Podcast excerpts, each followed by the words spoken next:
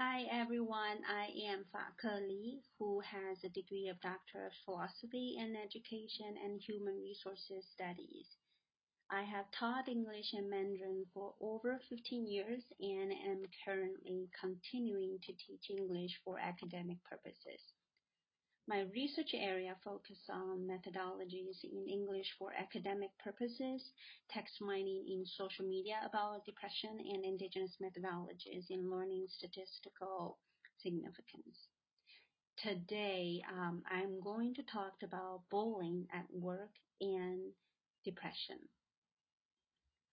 Before we start, before I start, uh, I have two questions for you to ponder. First, have you ever had experiences in being bullied at work or things you've heard that's about bully, bullying at your workplaces? And the second question is, why do I put bullying at work and depression together in this episode? Okay, so in the Journal of Affective Disorder in 2021, there is a research paper coming out. The name of the research is Detecting Changes in Attitudes Toward Depression on Chinese Social Media. It's a text analysis in China. According to the authors, they said that depression is a common and sometimes severe mental disorder that has a negative impact on individuals' emotions, cognitions, and daily activities. For example, you might have sleeping problems, eating disorders, or insomnia. And again, uh, another point that the author made was according to the World Health Organization, that will be WHO in 2017, as of 2015, that just means in 2015, there were over 300 million suffering from depression worldwide, equivalent to 4.4% of the global population. And in China, more than 54 million are suffering from depression, accounting for 4.2% of the population. It is addressed in World WHO China office in 2017. So, uh, like what this author says, that depression is estimated to be the second leading cause of disability in the world by 2020, and by 2030, it will be the largest contributor to the public mental diseases or mental problems. So this is why today I, one of the reasons that today I want to talk about bullying at work and depression. Starting from the feeling, feel, starting from feeling depressed, I have just some verses to share.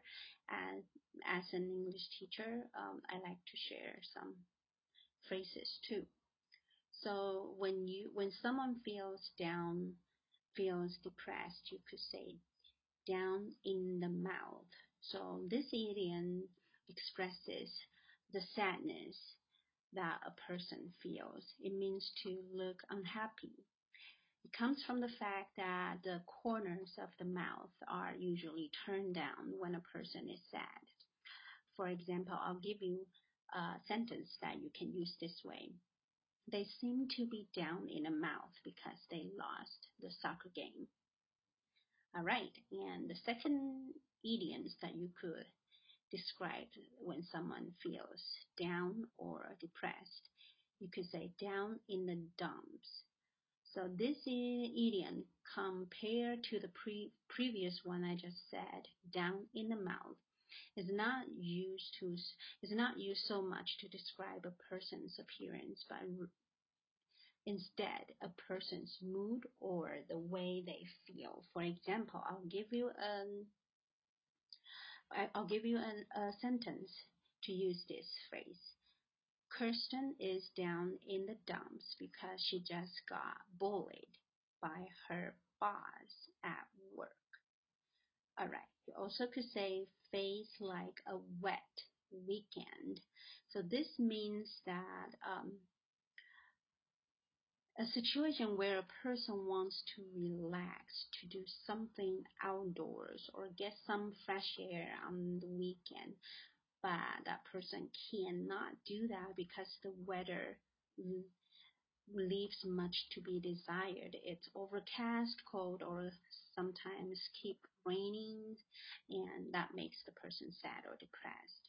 So this is from uh, this is a British slang. You could say face like a wet weekend. For example, you could use this phrase this way: Eli, your face is like a wet weekend. What's going on? All right, so the next two phrases it's not too commonly used. The first is a sad state of affairs. A sad state of affairs is a situation where uh, it is particularly makes people upset, unpleasant, or unfortunate. Uh, unfortunate. You can use this this way the school is in a sad state of affairs after the official PR attack. Or you can use it this way. Our country is is in a sad state of affairs due to whatever this, this, and that. All right. The last phrase, um, you could say go to pieces. When someone goes to pieces, they have a mental or emotion break, emotional breakdown. For example, you can use this this way. It's understandable for someone to go to pieces following the death of a loved one. Or you could say, he went immediately to pieces when he lost his wife. That means uh, this is really severe emotional situation such as a mental or emotional breakdown. All right. So why do I talk about depressed and bullying at work? Bullying at work is something most of us already encountered. We just don't know how to identify it. So here I just want to start talking about how to identify bullying at work. So how to identify if you are being bullied at work, how to stop it, and uh, how to get advice on it. it is really important. Uh, people was saying uh, many people are talking about, especially if uh, there are so many informations online that you can get help, get support about identifying bullying at work. And the gist of it is just that bullying can involve arguments and rudeness and unreasonable treatment toward others. But it can also be more subtle, such as excluding and ignoring people and their contribution. Also, overloading people with work, that could be one of them too. And spreading ma- malicious rumors, that can be one of the, one of one of the bullying elements at work too. And another one, unfair treatment, picking on or regularly undermining someone, and also denying someone's training or promotion opportunities due to unreasonable factors. Okay, so what effect does it have?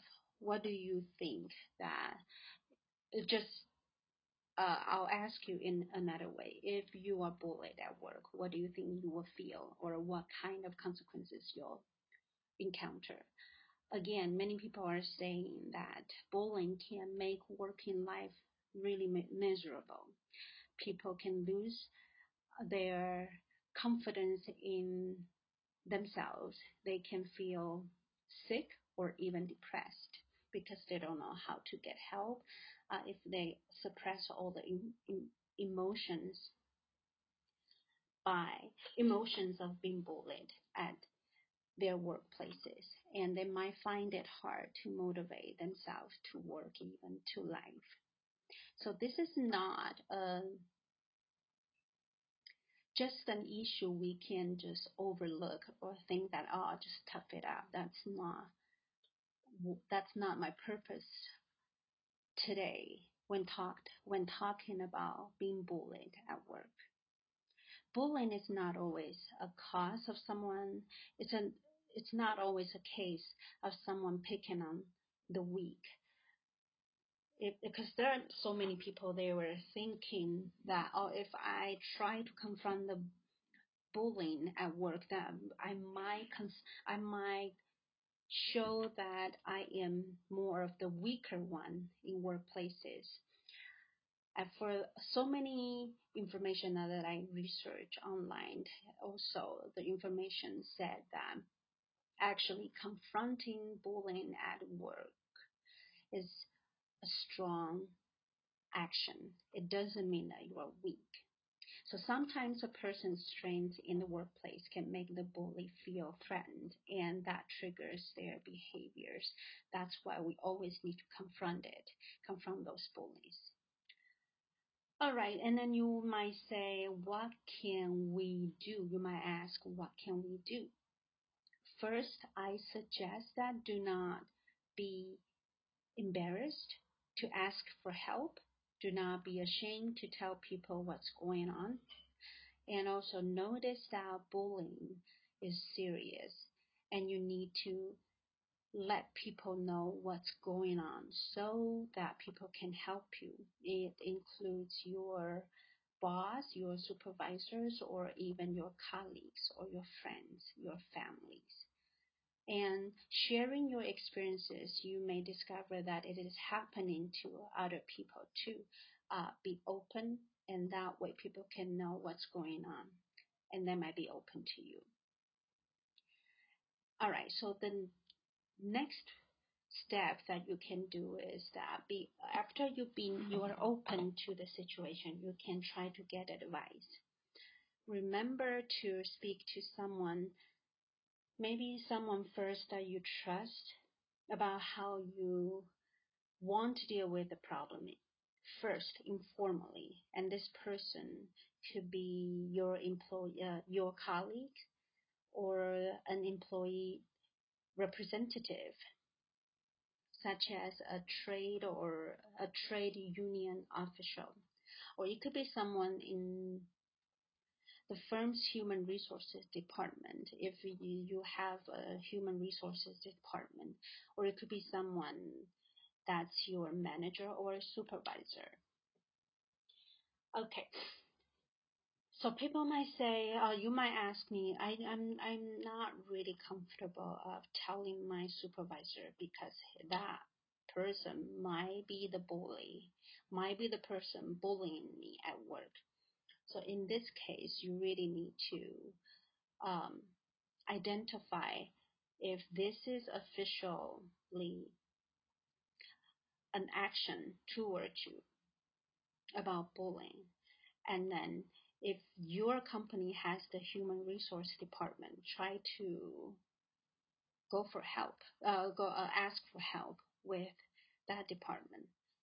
Or if you really think you cannot trust your company or the organization you're in, and try then just try to find a legal help outside of your company. Some employers have specially trained staff to help with bullying and harassment problems. Some, I'm saying some, uh, some might not. If that's the case, uh, I encourage you to seek advice from legal issues, legal support outside of your company. Okay. And if you ask me, what if I am confronting uh, bullying is happening to me right now at this moment? Is there anything I can do? Okay, first I will encourage you to stay calm. Try to recognize that uh, the criticism or personal remarks, personal um, blaming are not connected to your abilities. Recognize that if they, if those criticisms reflect the bully's own weakness and are meant to intimidate and control you. So if the criticism are reasonable, it's only toward um, the performance or event, uh, uh, various events about the process of work. That might not be bullying. But if whatever the criticism that you are encountering reflect that person, I'm telling, I'm saying the bully's own weakness, and if that person just want to intimidate you and control you and doesn't really go on with the work process, that might be, that can just cause that that could be a cause a, a case of bullying. So first, you want to stay calm and do not be tempted to explain your behavior. Ask them to explain their behaviors. And also, you can try to talk to the bully. The bullying may not be deliberate. If that person say later say, "Oh, I'm sorry, I didn't do that on purpose," that's great. Everyone is happy. Everyone can move on. If you can talk to the person in question, as they may not realize realize how their behavior has affected you or might harm you, try to work with them about what to say beforehand or describe what's been happening and why you reject the criticism because you feel like you're uh, being attacked. Stay calm and be polite. If you do not want to talk to the bullies by yourself, you can ask someone to do it for you. So try to talk to the bully. That's the first to go. But if after you do that, that person still cannot recognize that they are they might cause they they might cause the bullying, then you can ask for help. You can identify the bullying situation and try to ask for uh, legal help. For example, you can calmly address to the person who is bullying you that I'm going to collect information about your behaviors. So you're not telling them that you oh definitely you're suing them. You're just telling them that you need to be calm too. You need to just focus on whatever what's happening instead of attacking me. Another way to deal with bullying or make action to do an uh, make a uh, good action about confronting the bully is you keep your diary. So people say that this might be a good way because this is known as a con, contemporaneous. It's a contemporaneous record re, record uh, by law. It would be very useful if you decided to take action at a larger state or later state. For example, if you decided to take a legal action or legal pursue toward the person who is bullying you. Try to talk calmly to the person who is bullying you and tell them that you find that their behavior is unacceptable and unreasonable. Try to tell them that that makes you feel sad or even depressed and that might affect your daily life, mood or daily life elements.